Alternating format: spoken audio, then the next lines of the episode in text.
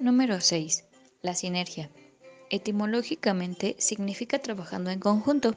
Esto nos conlleva a conocer la importancia del trabajo en equipo, donde los resultados son mucho más favorables en colectivo que individualmente.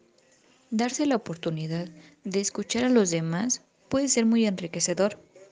La sinergia significa que 1 más 1 puede ser igual a 9, 18 o más.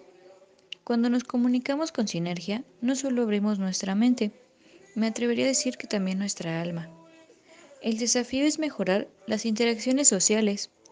En la vida se nos van a presentar muchas oportunidades.